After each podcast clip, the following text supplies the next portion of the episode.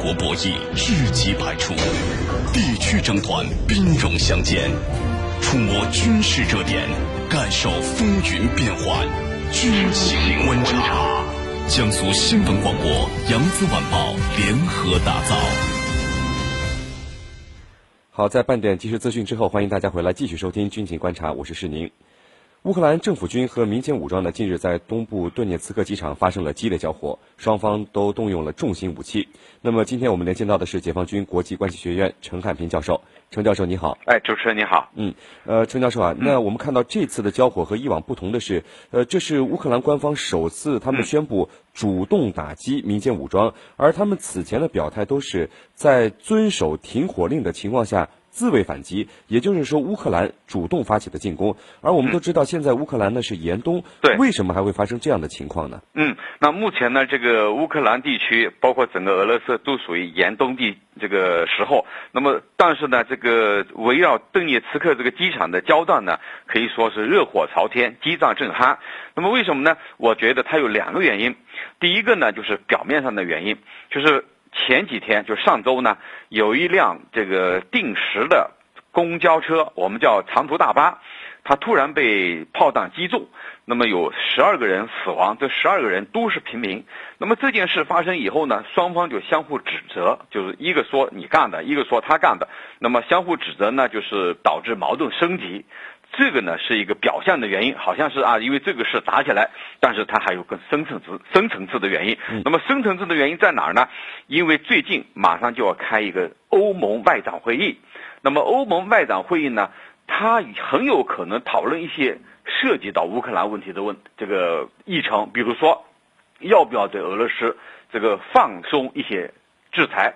或者说取消，或者说这个放缓，还是说进一步强化？那么这个时候呢，有一些对俄的强硬派势力，就是反俄派，他呢就是希望局势呢再度紧张起来，这样呢他才有一个借口维持对俄罗斯的制裁。那么我们注意到一个很有趣的细节，就是昨天波兰总理科帕奇他到乌克兰访问，他访问干什么呢？他给他开出了一亿欧元的支票。十年内付清，那么给我感觉就是说，它是一种奖赏，奖赏谁？奖赏就是因为这件事情，嗯因为他对俄罗斯可以让欧盟继续强化对他的制裁，我是这样理解的，主持人。嗯。呃，陈教授，那顿涅茨克机场，你看，在这个乌克兰东部的冲突中，可以说是出现频率最高的地名之一了啊。对。呃，乌克兰民间武装呢，去年四月份，呃，曾经占领过这个机场，而乌克兰军队呢，又在七月底把它夺回了，而此后一直是在反复的、不断的拉锯战之中。对。那个陈教授，这个机场为什么这么重要呢？那这个机场呢是非常有意义的，可以说双方呢在这个围绕这个机场啊是展开的一场拉锯战，就一会儿这个。民间武装来攻击，那么一会儿政府军呢全盘拿下，那么我觉得它有象征意义和战略意义两个层面。从象征意义上来说呢，邓涅茨克市区呢可以说它集中了很多的平民，政府军是攻不进去的。如果攻进去呢，有可能会导致平民的伤亡，那样呢就会导致当地民众对乌克兰政府和政府军的一种反弹。那么另外一个呢，它会招致很大的伤亡。比如说，他会遭到狙击手的袭击，这样呢，就城里他进不去，但是这个机场就宛如一个制高点一样，拿着这个机场就有一个重要的象征意义，就好像我对这个城市有一种这个至居高临下的感觉。那么第二个呢，就是它的战略意义，我们就觉得这个机场它是很空空旷的一片空旷地，那么如果说经过简要的、简单的修复，就可以进行运兵和屯兵。比如说，通过这个武武装直升机的这个武。运输直升机的运兵就可以把兵力投入，所以呢，它还有一种战略上的意义。正因为这个呢，双方对这个机场的争夺呢，可以说是断断续续、持续不断的，一直想把它控制在自己的手中。主持人，嗯，呃，陈教授，民间武装是宣布攻占了机场，但是乌克兰军方现在也是否认了这个消息。对，您认为现在机场被谁占领着？因为双方我们看他们都声称机场在他们的手里。对，那么我们从这个军事的角度来讲啊，如果说乌克兰政府军他拿下了整个机场，那么他必定要进行警戒，要派出哨兵，要在外围要部署这个警戒火力。那么现在呢，我们没有看到这样的迹象。那么我们所理解的很有可能就是乌克兰政府军占据着这个机场的大部分领地，还有一小部分区域可能还在亲俄武装的手中，因此导致于现在你看既没有国旗，也没有双方的旗帜，还没有这个警戒兵力和哨兵，这样就就不符合军事常态。那就是说，他有可能双方还都。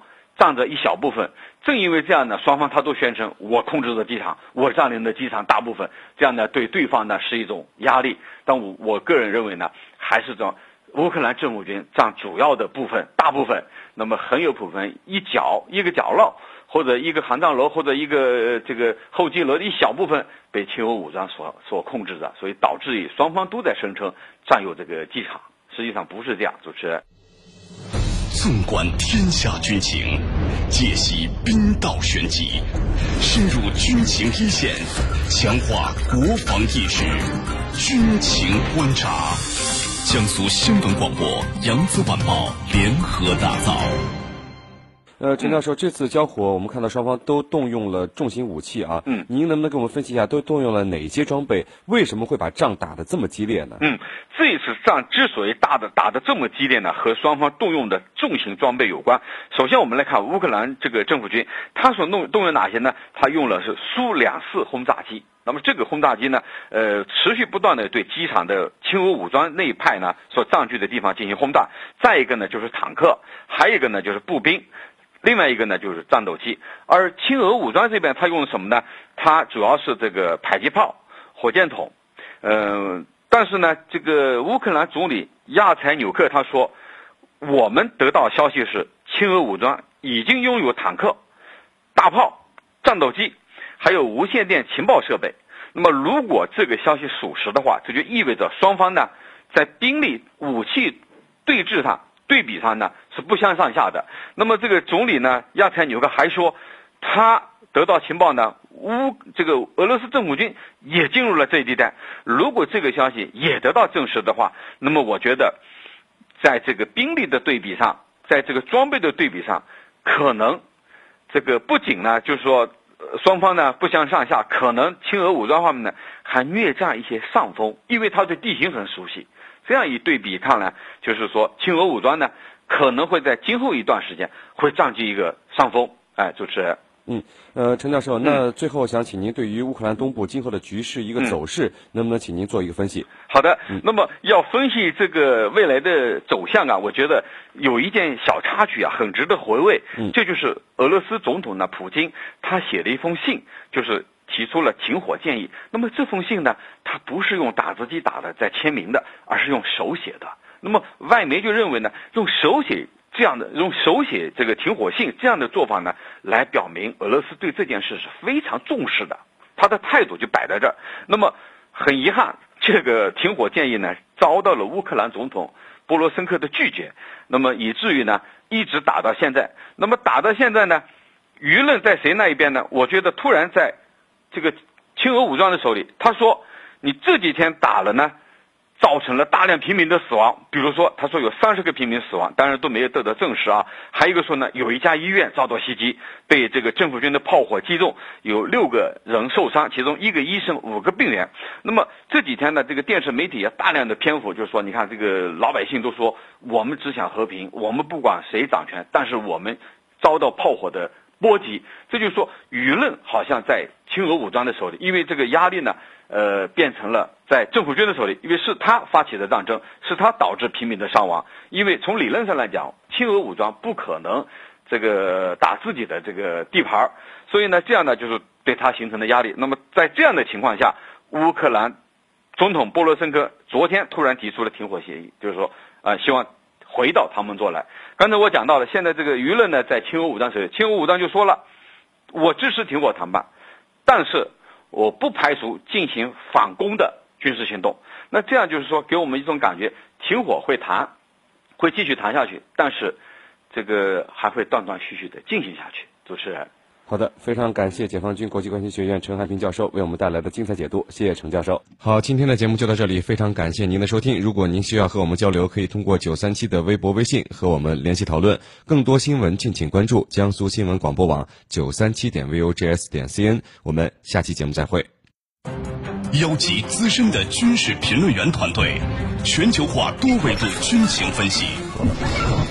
李健，知远战略与防务研究所所长。我是李健。孙小伟，扬子晚报军事专刊主编。听众朋友们，大家好，我是孙小伟。周成明，知远防护研究所研究员。大家好，我是周成明。陈光文，国内报刊军事装备及国际视频知名撰稿人。我是陈光文。更多军情深度解读，尽在军情观察。江苏新闻广播、扬子晚报联合打造。